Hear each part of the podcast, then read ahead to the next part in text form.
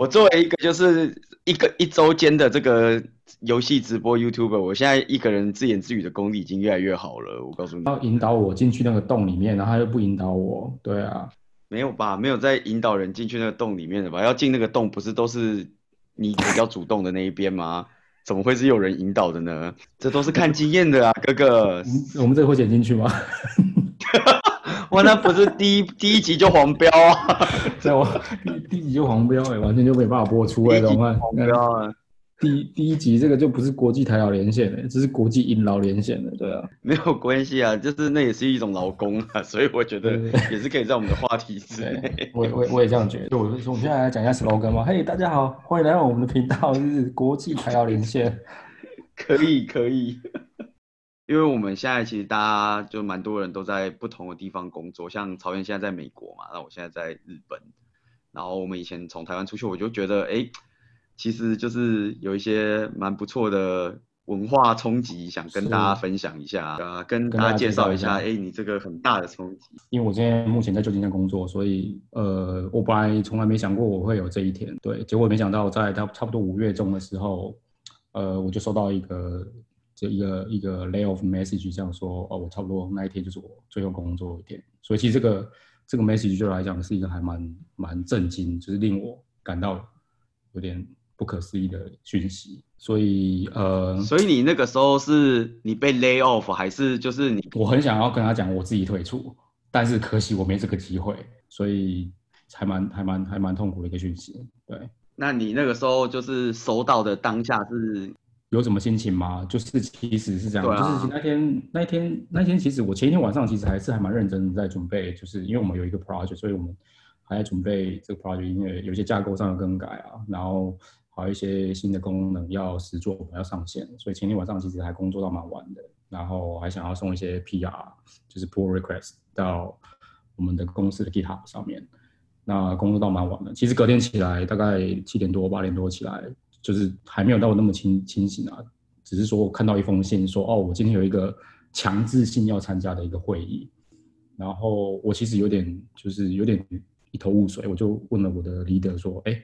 就是这个是什么会议啊？因为我看与会的人并没有 team 的成员，也没有呃没有我的 leader 这样子，就是一个非常大的 director 跟一个跟一个 HR，所以我心里就隐隐觉得这个可能是一个不祥的预兆。然后呃，我问了我的 leader 之后，他他当然说，呃，他因为他没收到这封信，所以他也不确确定说这个这个这个会议的内容大概会是怎么样的内容，所以他是建议说我当然去参加一下，然后参加完之后我们再讨论看状况怎么样。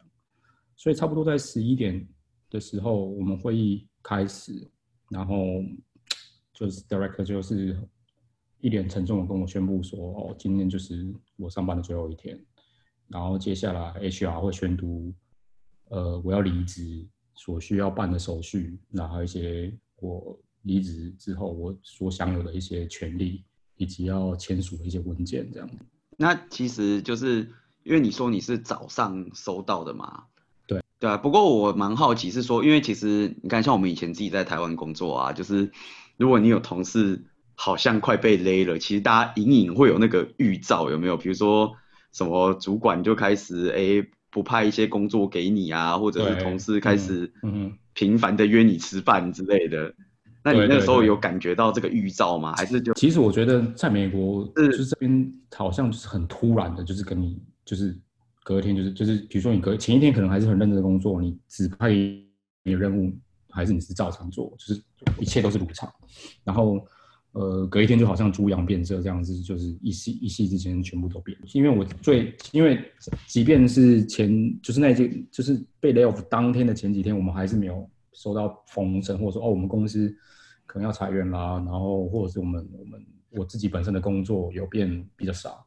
或者是呃，我们听的气氛变得比较快，比较比较奇怪一点，都好像都没有感受到这些东西。那呃，我们被勒的时候是，其实我们整个 team 都被勒掉，所以有可能是个这个原因呢，因为我们并没有感受到说哦，跟就是跟之前或者是这几个月来或这几个礼拜来会有什么样的不一样，所以基本上好像没有太大的感感受的变化这样子。所以那个时候被勒的时候，是你们全 team 就一起拜拜了这种感觉。对，我们全 team 就一起拜拜了。整个 team 因为我们不需要这个 product team 了，所以我们整个 team 就全部被裁掉。对啊，那其实也不止我们庆我们公司大概裁了大概八趴的那个人力嘛，所以大概是一百五十几个人，跨了，比如说不少工程师 engineer 都被被被裁掉嘛，然后呃有一些 recruiter 也被裁掉，因为不需要再招聘这个呃相关的人，所以呃美国公司这边是这样，就是说这些 recruiter 会。会会会负责不同的不同的类别，所以当你这个这个 team 这个类别的人被裁掉之后，其实相对应类别的 recruiter 也被裁掉。那处理这个相对应类别的一些，比如说 HR，它也会被裁掉，或甚至一些跟这个 team 有相关的，就是这个从这个 team 辐射出去有相关的的人，大概很大的几率都会被裁掉。所以这一百五十个人大概是就是主要都是跟 product 有关的人，大概都被裁员这样子。就是因为像台湾啊，就是被 lay off 的时候。呃，你可能会有一些人他被调到其他部门，然后或者是怎么样的？那在美国会这样吗？嗯，应该是这样说。我们公司的话，我在至少我接收到裁员讯息的时候，其实因为整个 team 就被被裁掉了。那我事后听听 manager 讲是说，因为我们这个产品出不来，所以已经不需要不需要这个这个这个 product team。那当然。会有少数几个，就在这个 team 里面会有少数，这整个 product team 里面会少数几个会，比如说 manager 这这个 level，他会被留下来。那留下来之后就会要求，因为本来是负责，比如说我像是做做 mobile platform 的开发嘛，那呃这个 platform 已经不需要，所以这个 platform 的 manager 或者 platform leader 他们就是会转去做呃其他的选择，但倒没有说在裁你裁你裁员的当下就给你两个选择，比如说哦你可以选择被裁。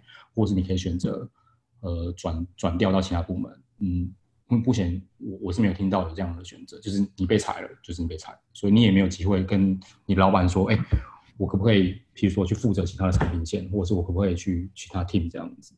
所以还蛮遗憾的，就是我本来一直以为，即便我有可能被裁，或者是或者怎么样，但是。应该至少还有机会可以跟我的 leader 或者是 manager 讲说，我是不是可以去其他 team，或者是负责其他产品线？但就是很遗憾，没有没有这样的事情发生。那我当天收到讯息就是，呃，你就是被裁员。那接下来就是你必须要交完什么东西啦，那你必须要签署什么文件，大概大概就走这样子了。是哦，那你那个时候就是，比如说刚你开完跟开完会出来以后，你有什么被警卫压着啊，还是？就是拿到什么纸箱要打包自己的东西，因为美剧都会这样演嘛，就是什么哦，一被开完会一被勒，对，瞬间公司就不是你的这种感觉。对，就是我，因为我还记得我刚到美国没多久的时候，我就一个同事就真的被被裁掉了。那他那时候是真的就是警卫就会，就是裁裁裁掉裁掉那个同事的当下，然后他就会有一个个人私人物品的纸箱嘛，personal stuff，然后他就会大概把东西整理的放进去，然后。我们倒是没有警卫会去看你有没有动什么东西或什么之类的，就是就是给你个你可以自己整理自己的私人物品的的箱子，然后你拿了就就离开。因为其实你当下你的电脑应该都都被 lock 住，就被锁住了，你也没办法，比如说登录了我要改什么东西都都没办法。那因为这次的疫情的关系，其其实呃，我相信如果有在注意呃，就是美国这边市场，就是工程师市场。的相关讯息的话，大家会发现，就是很多像 Uber、Lyft，大家都会就是一个 virtual meeting，就是把你招进来，跟你讲说，哦，你今天是最后一天，然后接下来，接下来你就没办法登录你的系统。那我当天的当天的状况就是，我收到这个讯息，然后开完会，那一开完会十五分钟会议，然后我的我的公司的笔电，我的公司的测试机什么之类的，就整个被锁住，然后我也不能用，所以。还蛮还蛮就是还蛮吃惊，说怎么会这么这么这么的有效率？对。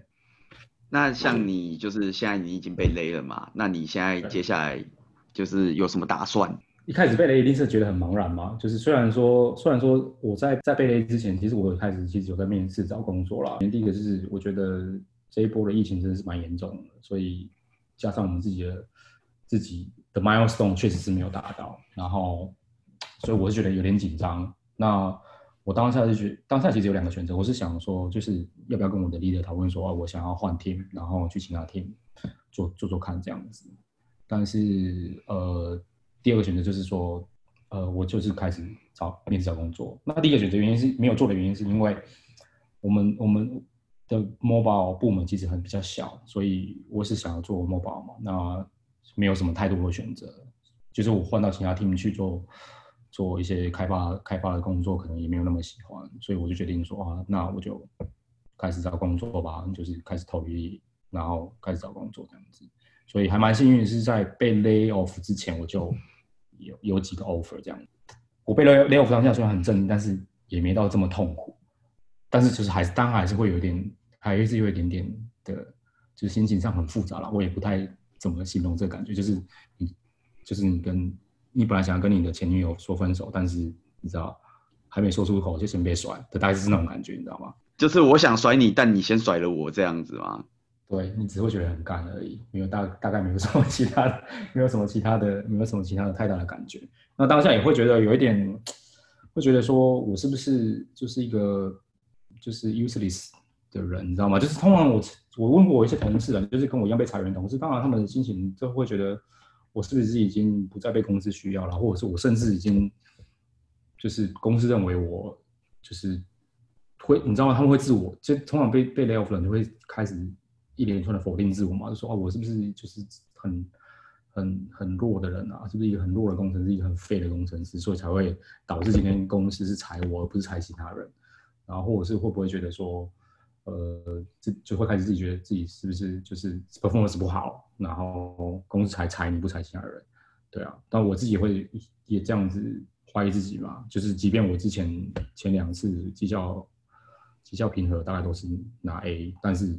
还是被裁了，所以我还是会觉得自己是不是很废、很弱，所以会自我否定的。哪怕你手边有 offer，你还是自我否定，这样子也是沉寂了一段时间。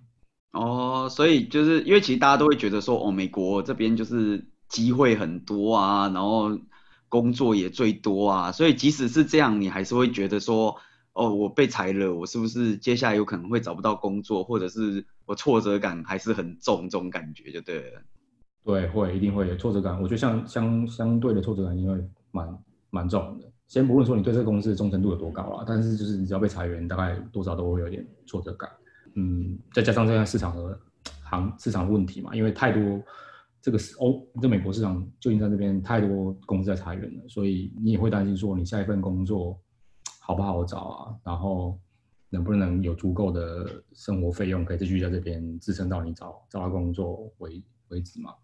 那像我们这些不是美国本地人，当然面临另外一个问题，就是签证的问题。就是你需，比如说你通常是透过 H1B，或者是你正在跑绿卡流程也好，那你就会面临到说，你需有个期限内必须要马上赶快找到下一份工作，不然你有可能就是需要直接打包回国。所以其实被裁员的话，的不确定因素。反而是这些因素让我们增加更增加心理的压力，这样子。嗯，确实有很多部分是自己没有办法掌握的部分。不过像你刚刚讲到很多公司被裁员啊，那我就想要说，就前一阵子网络上不是很流行那个 Airbnb 嘛，然后他们不是也裁员，对啊，对，那不是有写了一封长长的公开信，然后各个公司各种什么心理支持啊，帮你找工作啊，帮你付保险啊。你觉得就是你们公司也是这样子吗？这是一个常态吗？或者其实那就是 Airbnb 一个特例？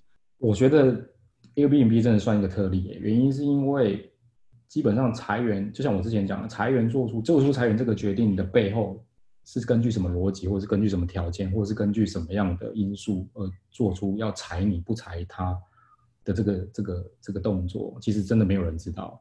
那 Airbnb 这个特例就真的。算是软体业界蛮蛮常见，因为他把裁员的一些呃考虑的因素啊，然后呃条件啊什么这些大概都都写出来了，所以是还蛮公开透明的。那譬如说，他就说哦，我们因为要精简人力，要精简哪一部分人力，那跟核心业务无关的，所以很抱歉就是被必须要被裁掉。那这个当然也不是被裁掉的人的错，原因是因为。呃，我们公司 Airbnb 为了要活下去，所以要节省成本，所以必须要把这些人裁掉。所以我觉得，当 Airbnb 写这封信的时候，因为我当下，因为刚好我又是被裁被裁员的人嘛，所以我看到这封信其实还蛮有感触的。就像我永远我现在到到截至目前为止，我也不知道说我们公司是为什么要呃做下，比如说把我裁掉这个决定，因为我不晓得是为就是真的是因为只是为了节省成本吗？还是因为我 performance 其实也没有像我自己想的这么好？还是因为呃其他的种种的因素？那因为当因为当你得知你的 team 还是有一小部分的人还是留在呃公司内部，但他们有机会可以转到其他 team 去，对，所以就会更让你自己在怀疑自己的这个部分的的挫折感更加深这样子。所以我觉得 Airbnb 真的是算是呃美国软体界的一个特例。所以就是你觉得那样的信，就是对你比如被 lay off 的人来讲，就是是非常有支持性的这种感觉就对了。哦，相当大的支持。如果说我被裁的时候，我是在 Airbnb 被裁，然后我看到这封信，基本上我会，我还是反过来全力的 support 这间公司啦，因为至少我知道这不是我的错，因为我已经尽力了，但只是因为我做的业务并不是公司公司的核心业务，所以我没办法，呃，支持的公司继续在在这个核心的业务部分继续走下去，所以我可以理解。那所以我也很期待，其实当下我也是希望说，是不是公司也可以至少。给个公告说哦，我们怎么样做了这个决定？那我想，呃，被裁员这些同事们大概也会也会心里会好受一点。那我当我们当然会有一个内部的 group 是互相打气啊、鼓励啊，说啊，你可以去就是提供不同的 connection 给你继续找下一份工作。但我觉得总是你知道吗？没有比没有没有没有对比就没有伤害嘛。就是你当你对比到 Airbnb 的他们的 CEO 做这样的事情，然后再对比我们公司的话，当然你还是会。有点小小的失落嘛，不过我我觉得是算是曹燕这边运气不错啦，因为曹燕刚刚也有提到他后来有拿到几个 offer 嘛，所以现在应该是有在往新的职涯之路发展嘛，对不对？是是是，算运算运气蛮好的，所以因为差不多也加将近要接近要那个 onboard 的时间，所以呃目前压力没那么大。那有些同事当然就是还在找工作嘛，对啊，也不好意思跟他们讲说，哎，我已经找到工作了，然后准备养包，也会对他们，呃，正在面试求职的过程，现在这个这个过程这几个礼拜这样子，会产产生一些不太不太好的影响，所以可能会想办法，就是看我有什么 connection 可以介绍给他们，然后帮助他们赶快找到下一份。还好曹燕就是有找到新的工作，不然我们这个 podcast 可能第一集就要陨落就，要结束了，就可能没有对。这样就没得连线了。对啊，所以我觉得就是之后的话，我们对应该就可以听到曹燕的新职场故事了，对不对？是是，对。之后就是因为呃，到新职场，在新的公公司，应该就是会会有蛮多故事可以讲的，所以到时候可以跟 Aaron 一起来跟我们听众分享这样子。可能你也知道，就是日本又跟美国又是完全不同的一个风景，对对吧？像今天在讲 layoff 这件事情。对吧？我就会觉得蛮有感触的，因为我觉得在日本几乎不会听到 layoff 这个名词。真的吗？你可不可以？因为在日本，日本的对吧？日本的一个，因为我觉得日本这边是这样子，就是，是当然现在可能跟以前不太一样啦。不过我觉得，因为我自己是在一个比较传统的日本企业这边工作，然后是我刚进公司的第一天，然后 HR 就跟我说，我们公司是终身聘用制。哇，所以你完全不用担心被 lay off。对，但我我我觉得这个还蛮酷的。对啊，对啊，所以就是一个你你不太会被 lay off 啦。那这样子啊，你知道好处是因为你不会被 lay off，那坏处就是它也会没有什么。就是你觉得，你知道终身聘用雇佣制这种事情，就是在美国市场基本上不太可能发生。那就是日本的软体产业，不管或者是不能说软体产业，日本的产业好像蛮常听到这样终身聘用制的一个一个一个讯息嘛，是不是？就是这个是一个常态嘛？还是其实也不是不是不是每间公司都有？我我觉得这个主要在，对，我觉得这个主要是在日本一些比较传统的企业，因为如果你是新创或者是你是外商在日本开，你可能就是 follow 外商的规则或者是一些。比较新的规则，你可能就比较不会有终身聘用制这种事情。嗯，对啊，对啊。不过我是觉得，以日本传统来说，就是这个我也觉得蛮 shock 的，就是因为我们其实，在台湾也没听过这种东西，你知道？真的没听过。对，我有一种就是，哦，这个就是日剧上的那个吗？这种感觉。对啊，这真的太酷了，完全工作是完全有保障，基本上你就不用担心你会被裁这件事情。对，所以我现在都觉得我自己很像科技公务员，虽然也蛮多人自己觉得自己像科技公务员呐、啊，对吧、啊？所以我觉得之后我们应该可以就是多跟大家聊聊，就是美国跟日本或者其他国家在在这方面的一个不一样，工作上环境的一些差异的，没错，就是一个 change 的感觉，对吧、啊？对。哦，我就说我要开新的 podcast 叫新创 CP 啊，每一集我都请一个快倒的新创上来跟我们对谈。那你第一集要选谁？你你确定？你确定？你确定不先？等那个的再请他来上吗？那个哦，那个那个是就是等于肿瘤切掉，你不会把它当成一个个体，你知道吗？OK。现在就是一个癌症末期，正要动手术，所以才正适合 CPR 这个主题。那我或者我们也可以改成那个。新创 ICU 有没有？就是在加护病房里面躺着的一个感觉。哎、欸，刚刚我我我最近在应该蛮好请的，应该蛮多都是新创新创 ICU 目前这个状态。对，你就请一堆就是看起来要倒要倒的。曹燕 on board 完，我们就可以再录一集了。对，立刻我们立刻录 on board 第一天 no 心得得死这样。我操，真的是超屌！你这效率真好。然后是不是可以接下来第二集？对，接下来下一集就是那个面试，怎么拿面试跟那个刷题。可以可以，给我们立刻有那个 special 节目有没有？On board 第一天，对，思密达。那我觉得我们今天大概就差不多聊到这边，谢谢大家。